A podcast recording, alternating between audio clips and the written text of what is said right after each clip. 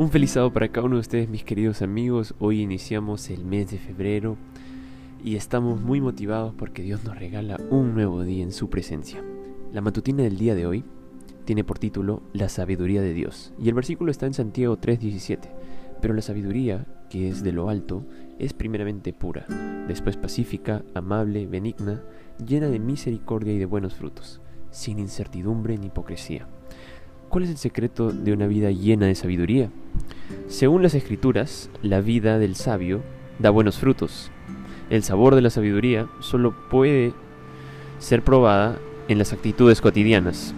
En este sentido, se puede distinguir entre la verdadera sabiduría y la que no se basa en las buenas elecciones, sino solo en el conocimiento.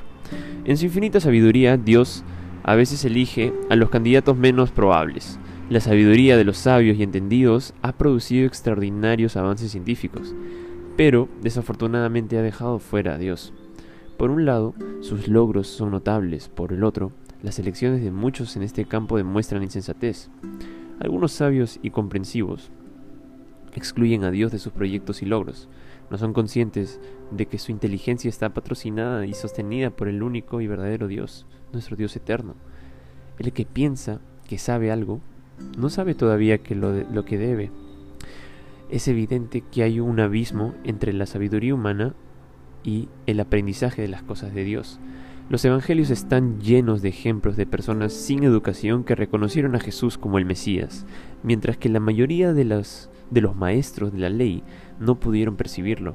La simplicidad de Dios, al revelarse a los humildes, empaña la visión de los sabios del mundo.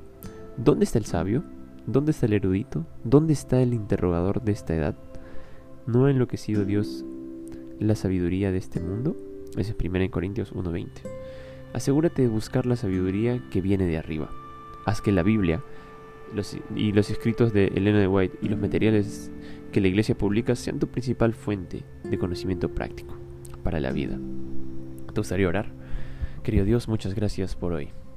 Gracias porque tu sabiduría es única, es perfecta y nos revela tu carácter. Ayúdanos a poder depositar toda nuestra confianza en ti, Dios, y danos tu sabiduría, Señor, para poder actuar en esta tierra y poder llegar al cielo.